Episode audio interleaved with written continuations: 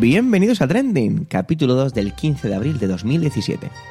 Muy buenas, esto es Trending, un podcast en el que te contamos algunas de las noticias más relevantes de la semana y su contexto en Twitter. Mi nombre es Javier Soler y soy el presentador principal de este programa semanal. Principal porque, aparte de la mía, escucharéis otras voces. ¡Empecemos!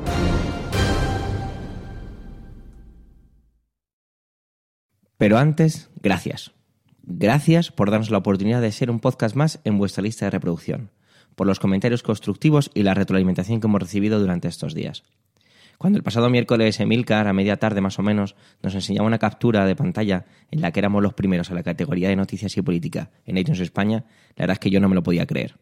Esto lo único que hace es que queramos hacerlo mejor y mejor. Y os animamos a que sigáis contribuyendo, a que sigáis dándonos esas reseñas y esa retroalimentación para que el podcast siga creciendo. De verdad, muchísimas gracias. En este capítulo 2 nos encontramos ya al final de la Semana Santa. Eso significa que la mitad del país está visitando la otra mitad y bueno, realmente algún día tendríamos que pararnos y ver el calendario de las diferentes comunidades autónomas respecto a la Semana Santa porque varía bastante. Si además a eso le sumáis eh, ser docente, como es mi caso, pues eso ya es otra liga. Procesiones, los dulces de esta época, películas de romanos y, como no, noticias, que eso es lo que nos ocupa. Como no queremos que os perdáis los actos del sábado santo o el domingo de resurrección, dependiendo de cuándo publiquemos el capítulo, vamos a entrar ya en contenido. Os dejo con la intervención de Josete, ya sabéis, ese profesor de filosofía que en el capítulo anterior nos hablaba de los presupuestos del Estado. Ya sabéis también que es uno de los colaboradores fijos de Trending. Esperad, antes os voy a contar otra cosilla sobre él. Nació en Toledo. Adelante, Josete.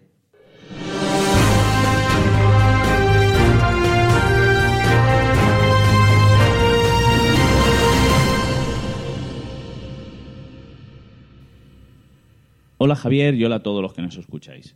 Esta semana parece que suenan tambores de guerra en el mundo o algo así, y en Twitter podemos encontrar un contexto y poner un poco de orden a toda esta situación. La semana pasada, el régimen de Al-Assad realizó un ataque con armas químicas, lo que hizo que Estados Unidos interviniera directamente por primera vez contra el presidente Al-Assad con bombardeos e infraestructuras militares del régimen sirio. De hecho, eh, esta semana, la semana posterior, el presidente sirio en una entrevista denunciaba que el ataque químico era un montaje para justificar la acción militar americana y declaraba que desde, desde 2013 no poseía armas químicas. Este bombardeo ha provocado la escenificación de la ruptura de las relaciones diplomáticas entre Estados Unidos y Rusia, ya que debemos recordar que Rusia es el más firme aliado de Bashar al-Assad.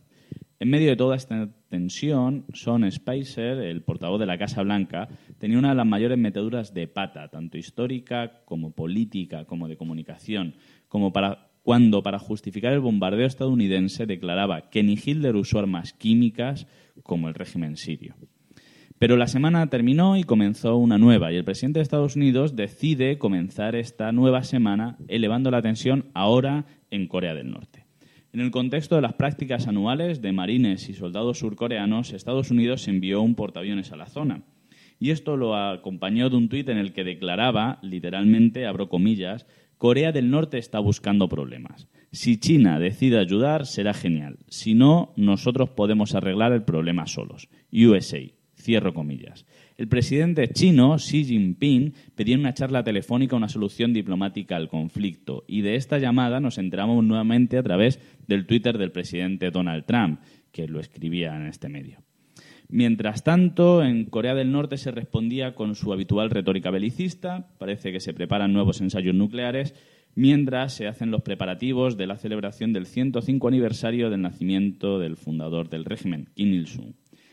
Y cuando parecía que todo esto era suficiente, que todo estaba suficientemente agitado, Estados Unidos se distancia de Rusia tras su intervención en Siria, se mete de lleno en, una zona tan inestable como es la zona coreana, de repente lanza un bombardeo sin precedentes en Afganistán. Para este bombardeo utiliza la mayor bomba no nuclear, la GBO-43, que los medios rápidamente han bautizado como la madre de todas las bombas. Y es que Estados Unidos eh, lanza este ataque no contra el gobierno afgano, de hecho lo lanza con su permiso, contra campos de entrenamiento del ISIS. Sin embargo, llama la atención el, el agresivo método, con un armamento que destruye todo en un radio de 1,5 kilómetros. Estos son sumariamente y de una forma resumida los hechos acaecidos en política internacional. Desde luego quedan fuera conflictos silenciados en los medios y que escapan a la opinión pública, lo cual puede ser un, interesante tema en, posteriores programas. Eh, cuando empezaba la sección ponía un título con el que no quiero banalizar lo que pueden ser, eh, lo que pueden ser hechos en extremo graves, sino llamar la atención sobre otro hecho que también considero que es muy grave, y es la retórica de los medios. El constante alarmismo, el titular agresivo eh, con el que se hacen desviar la atención de los conflictos y pugnas mucho más complejas que se pierden en ese periodismo de titulares de brocha gorda. Porque mientras en los medios se anunciaba la entrada de Estados Unidos en Siria y por tanto se alarmaba ante un posible conflicto ruso-americano, aparecían noticias, por ejemplo en, el, The Guardian, en las que se señalaba que los servicios secretos británicos habían alertado de contactos entre la campaña de Trump y de Rusia. Y es que ya quedan lejos hechos como los de la dimisión de Paul Manafort, jefe de campaña de Trump, por su vinculación con el presidente Putin. La cuestión es que el alarmismo es una forma de desinformación y deberíamos huir de él. No porque los sucesos no sean graves, sino porque la alarma nos impide pensar y relacionar, mm, reflexionar sobre la gravedad de estos hechos.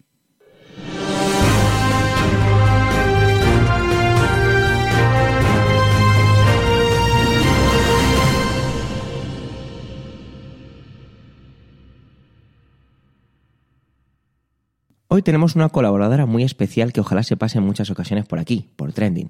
Se trata de Marta Ferrero.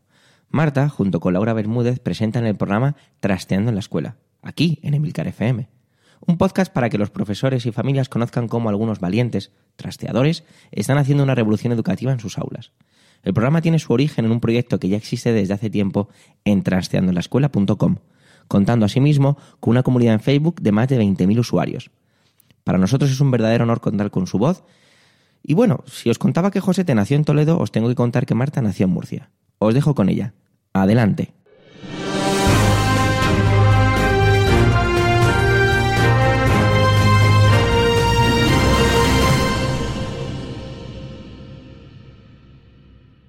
El pasado domingo 9 de abril nos dejaba Carma Chacón, una política catalana de 46 años. Padecía una cardiopatía congénita, un defecto en el corazón que ella no ocultaba, pero que sin embargo no era algo conocido para el gran público. Carma nació en una familia de clase media, andaluza catalana, hija de un arquitecto técnico almeriense que acabó siendo bombero tras quedarse en paro en los 80 y una abogada catalana. Son datos de una biografía de alguien que ocupó muchos puestos en la política en España y en el PSOE, pero cuando la muerte llega antes de los 50 y además llega de manera inesperada, en España tenemos tendencia a convertir al fallecido en una especie de héroe, como si cualquiera que nos deja a los 46 se convirtiera directamente en un mito. Y sin embargo, Karma Chacón era una mujer que llevaba meses apartada de la política, alguien a quien los micrófonos ya no buscaban con insistencia porque ya no era tan relevante para su partido. Estos días hemos leído muchos mensajes de cariño en redes sociales y Karma Chacón fue trending topic durante tres días. Políticos de todos los partidos, artistas, famosos, todos han destacado que era valiente, fuerte, feminista, comprometida, que supo, supo vivir de la política sin estar envuelta en ningún escándalo y también vivir después de la política, que es algo que suele costar más y que destaca mucho en nuestro país. Estaba separada y tenía un hijo, Miguel, de nueve años, a quien iba dedicado su último mensaje en Instagram, una foto con nubes tomada desde el avión que la traía de Miami y en el que era simplemente una madre con ganas de abrazar a su hijo. En esa red social hemos leído también el agradecimiento de su hermana Mirella, desbordada por las muestras de cariño. Mirella tiene dos años menos y decía Eres muy grande, me has dejado muy sola, intentaré ser la mitad de luchadora que tú. En todos los medios han repetido hasta la saciedad su foto pasando revista como ministra de Defensa embarazada de siete meses. Una foto que califican ahora como icono de la España moderna, los mismos que criticaron a Zapatero por hacerla ministra porque decían que solamente buscaba la foto. Desde luego, si eso era lo que buscaba, hay que decir que acertó de pleno, porque esa imagen dio la vuelta al mundo en su momento y ha vuelto a dar la vuelta al mundo ahora. Fue el 14 de abril de 2008 y tras tomar posesión de la cartera del Ministerio de Defensa, Karma Chacón pasaba revista a las tropas, luciendo su avanzado estado de gestación y gritando el tradicional Capitán, mande firmes, que dicho por una mujer, pues ya no parece tan tradicional. Cinco días después volaba a Afganistán y tuvo que hacerlo acompañada de un ginecólogo y de un pediatra. Lo hacía para hablar con las tropas sobre el terreno. Aquello se vio como un capricho, un derroche. Ahora sabemos que su embarazo era de riesgo y que no podía viajar de otra manera. Ella quiso demostrar que era capaz de hacer lo mismo que cualquier hombre en su lugar y viajó hasta 18 veces a visitar a los militares en Afganistán. El que ahora sea María Dolores de Cospedal, otra mujer que no ocupe el cargo, se ve con absoluta normalidad, quizá porque Chacón abrió ese camino. Las mujeres entraron en el ejército en España en 1988. No hay ninguna que haya llegado todavía a general. Que una mujer fuera la jefa de los ejércitos era algo que chocaba y Karma Chacón dio más fotos polémicas. La del smoking, que también se ha recordado estos días. Dice el protocolo que en Pascua Militar las mujeres deben ir de traje largo, pero el smoking es traje de gala y un smoking femenino en teoría cumple perfectamente el protocolo. Por lo menos eso era lo que decía Karma Chacón. Aunque en ese momento muchos pensarán que eran ganas de tocar las narices de una ministra que iba a moderna. Salió entonces en su defensa Esperanza Aguirre. No es la primera vez que se comenta más la ropa que lleva puesta una política que el discurso que está dando. La propia Chacón dijo entonces, nuestra Pascua militar tiene 300 años, por primera vez una mujer da un discurso al rey y algunos han creído que de lo que se debía hablar era de la ropa que llevaba la ministra. Hubo otra foto de la ministra, más bien un fotomontaje, que provocó incluso una dimisión, con lo que cuesta que en España dimita a alguien. Fue una mujer diputada del PP y candidata al Senado en 2011 por Mallorca, Francisca Paul, la que publicaba en su página de Facebook un post bajo el título Lo que tiene que hacer una ministra del PSOE para ganar votos. En el montaje, sobre una de las fotografías de las visitas de la ministra a Afganistán, junto con la plana mayor de las Fuerzas Armadas, eh, había sido manipulada para que su blusa blanca estuviera entreabierta y y mostrase sus desnudos a los militares. La candidata, Francisca Paul, tomó entonces tres decisiones.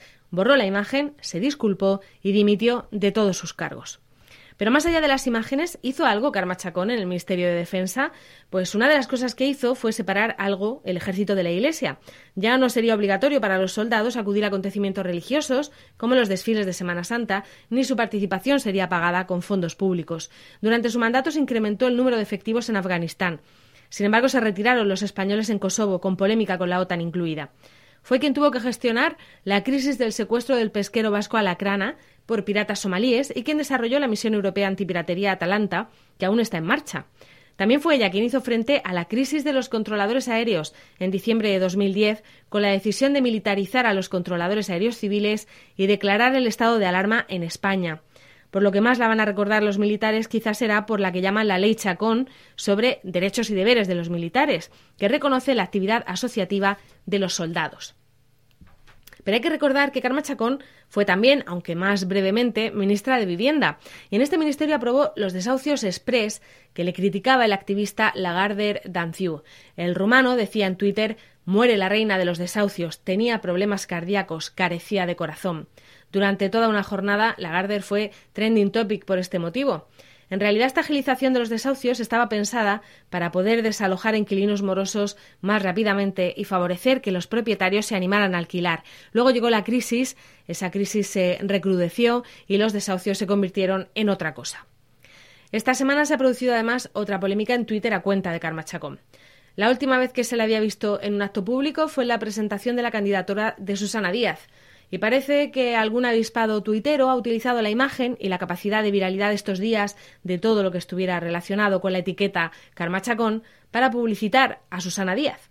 Y no ha sentado bien, claro.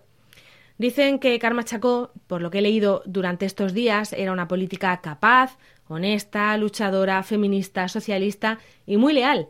Es una de las cosas que más destacan, tanto que cayó muchas veces lo que pensaba para no hacer daño a su partido, al Partido Socialista se quedó a 22 votos de ser la primera secretaria general socialista y, por tanto, la primera mujer en aspirar a ser presidenta del país.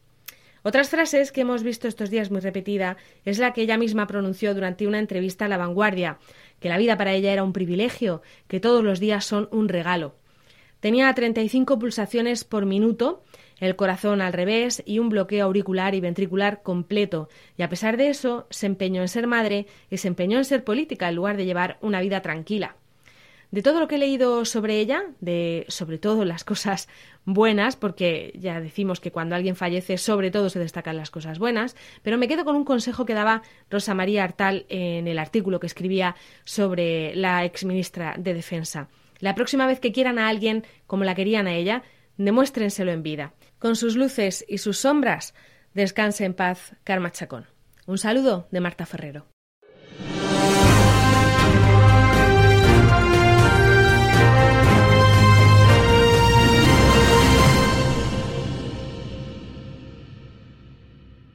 Y a continuación, pues la última intervención de este capítulo 2. Pero antes deciros que yo nací en Francia. Adelante, yo mismo.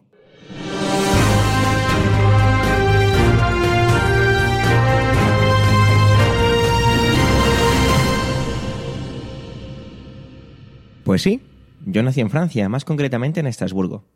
Por eso os decía dónde habían nacido Josete y Marta. Yo soy hijo de españoles y según mi DNI soy español nacido en la provincia de Francia. De verdad, esto no es broma. He ganado muchas apuestas con esto y en la parte de atrás de mi DNI pone que en la provincia en la que nací era Francia. Mis padres vivieron allí algo más de 20 años. ¿Y qué más da? ¿Por qué os cuento esto? Pues porque hoy os voy a traer la carrera electoral a la presidencia de nuestros vecinos los galos. El lunes 10 daba comienzo la campaña electoral oficial hasta el 21 de abril, ya que el domingo 23 es la primera vuelta. Pero, ¿qué significa esto de primera vuelta? Mira, Francia tiene un sistema de elecciones muy curioso.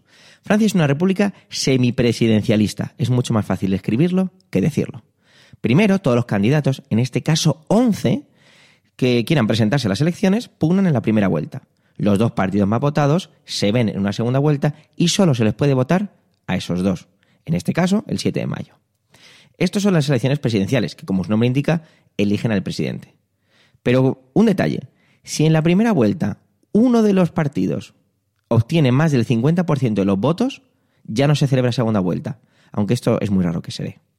Un tiempo después se tienen en cuenta, bueno, se tienen en cuenta, no, perdonar, se celebran las elecciones legislativas, que aquí también van en dos vueltas. Aquí lo que se hace es que se eligen los 577 diputados de la Asamblea Nacional. En este caso será el 11 de junio la primera vuelta, el 18 la segunda. Anteriormente la presidencia duraba siete años, ahora los gobiernos se han reducido a cinco. Lo más anecdótico, que además ha ocurrido, es que el presidente puede ser de un partido y que luego las elecciones legislativas la mayoría sea del partido de la oposición y que el primer ministro sea, pues eso, del partido de la oposición. Eso ocurrió con François Mitterrand, presidente del Partido Socialista, y Jacques Chirac fue primer ministro siendo del partido RPR republicano. Pero ahí no acaba lo curioso. Lo que más me llamaba la atención es que cuando una vez finaliza la primera vuelta, aquellos partidos que están fuera de esa votación hacen campaña y piden el voto por uno de esos dos partidos según sus intereses. Vamos a imaginarnos una cosilla. Vamos a poner al azar que las anteriores elecciones españolas, ¿vale? Mariano Rajoy pierde la primera vuelta y pasan a la segunda vuelta Pedro Sánchez y Pablo Iglesias. ¿Os imagináis al PP encabezado por Mariano Rajoy pidiendo el voto o para Pablo Iglesias o para Pedro Sánchez? Bueno, esperar, una más. En la primera vuelta ganan Mariano Rajoy y Albert Rivera. Habríamos tenido a un Pedro Sánchez y a Pablo Iglesias pidiendo el voto o para Albert Rivera o para Mariano Rajoy. Claro, esto a mí me resulta curioso porque estamos trasladando un sistema al español. Entonces, quizá no tenga demasiado sentido. Al principio os comentaba que este año se presentan 11 candidatos a la primera vuelta tuvieron un debate inicial bastante curioso, que luego os comentaré alguna cosilla más. No os voy a comentaros sobre todos los candidatos porque si no esto sería como muy largo, pero vamos a hacer una pequeña, una pequeña parte de los candidatos los que parece que están más en cabeza. Antes de nada os pido disculpas por mi pronunciación en francés, ya que aunque nací allí, me vine muy pequeño. Vamos con ello. Marine Le Pen, del Frente Nacional, hija de Jean-Marie Le Pen, al que la propia hija ha terminado apartando totalmente del partido. Así abruptamente, se diría que es la extrema derecha francesa. Antes de hacer una afirmación así he intentado documentarme mucho, pero es que resulta que se define en muchos lugares de esta forma. Parece que en Europa estos movimientos se van ganando un hueco, y lo que hace unos años era una alarma y una agitación propagandística, ahora parecen ser una realidad, pues muy real. Iba a decir dolorosa, pero bueno, quién sabe. Ha realizado declaraciones esta semana, la verdad es que bastante interesantes, como por ejemplo la negación de la responsabilidad de Francia en la llamada redada del velódromo de invierno, lo siento, pero me niego a pronunciarlo en francés. Una redada contra el pueblo judío durante la Segunda Guerra Mundial. Para muchos es un Trump europeo. No es por agitar, pero hoy Donald Trump es el presidente de los Estados Unidos. Emmanuel Macron, en marcha. Eh, fue ministro de Economía con el actual presidente François Hollande y debido a discrepancias ha quedado emitiendo y fundando su propio partido, en marcha, como os decía al principio. Se define como un partido de centro, liberal en lo económico, progresista en lo social. Y muy interesante porque a mediados de la semana, ya por el viernes, jueves creo que, no, más bien jueves, él dijo que si no ganaba las presidenciales no se presentaría a las legislativas. Las encuestas le ponen como un posible ganador. François Fillon, de los republicanos. Pertenece al mismo partido que Sarkozy y de hecho fue primer ministro durante su gobierno. Este partido podríamos enmarcarlo hacia la derecha. Ese cargo en un gobierno anterior le situaba como un posible ganador, pero hace poco se descubrieron unos casos de corrupción por su mujer, incluso de él mismo, y ahora parece que la cosa se está desinflando. En un acto incluso le tiraron un paquete de harina y el hombre salió como pudo diciendo que espero que la harina fuera francesa. Benoît Hamon, del Partido Socialista. El actual presidente, François Hollande, anunció que no se iba a presentar a las elecciones. Así que Benoît, fuera ministro de Educación, se quitó del cargo, dimitió del mismo para preparar la campaña. Aunque lo tiene muy complicado porque hay un. digamos que el Partido Socialista francés está muy desgastado por estos años y la cosa parece estar bastante difícil. Esta semana, de nuevo utilizo la expresión, parecía que se desinflaba. Jean-Luc Mélenchon, la Francia insumisa. Cuando empecé a elaborar este guion, este candidato casi parecía fuera, pero he ido ganando hueco con unos discursos interesantes, sobre todo en el debate de los 11 candidatos. Ha sido concejal, eurodiputado y fue ministro delegado durante el gobierno de Lionel Jospin del Partido Socialista. Ataca mucho a ese partido y salió desencantado fundando lo que ahora llaman la Francia insumisa. Sería aventurado hablar de una extrema izquierda, pero sí que es cierto que aglutina la izquierda menos moderada y desencantada. En Twitter, el pasado miércoles 12 por la noche, fue trending topic el hashtag Si Marie n'est pas au second algo así como Si Marie no aparece en la segunda vuelta. No fue trending topic, pero sí que se cruzó con el anterior hashtag, el hashtag La gauche ne sera pas au second tour, la izquierda no estará en la segunda vuelta. Os dejo algunos tweets en las notas del programa para que veáis esa pequeña batalla que se produjo en Twitter. Es curioso cómo durante toda la semana se han ido configurando opciones y se lanzaban afirmaciones dando por hecho, casi siempre, que Le Pen aparecerá en la segunda vuelta. Y allí ya estuvo hace cinco años con François Hollande. Es reseñable que uno de los escenarios más probables, el de Le Pen y Macron, muestra la ausencia de la izquierda en una segunda vuelta, hecho muy significativo. Por contra, otro escenario que también empezaba a sonar, aunque parece menos probable, es el de Le Pen, extrema derecha, y Mélenchon, no extrema izquierda, pero sí una izquierda menos moderada, aparecería en una segunda vuelta. Esto mostraría el hartazgo de la población por las posiciones, eso, moderadas. Mientras documentaba, pedí ayuda a familiares que viven allí, pidiéndoles que me contaran sus entornos, contextos, y todos coincidían en algo. En lo que coincidían era que aquellas personas que no lo saben es que no tienen ni idea, están muy, muy, muy perdidos. Y los que lo saben y lo tienen muy claro, suelen irse a los extremos de derecha y de izquierda. Sin duda, pase lo que pase en, las elecciones francesas, va a ser importante para Europa, no solo para la Unión, sino el retrato de la sociedad que, aunque a algunos nos sorprenda, parece que algunos discursos van calando y van convenciendo a la gente. Quizá volvemos a traer las elecciones francesas aquí a Trending, Mientras tanto, seguiremos observando qué pasa más allá de los Pirineos.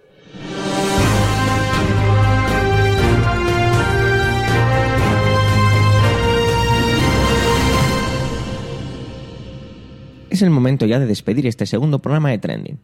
Gracias por el tiempo que habéis dedicado a escucharnos.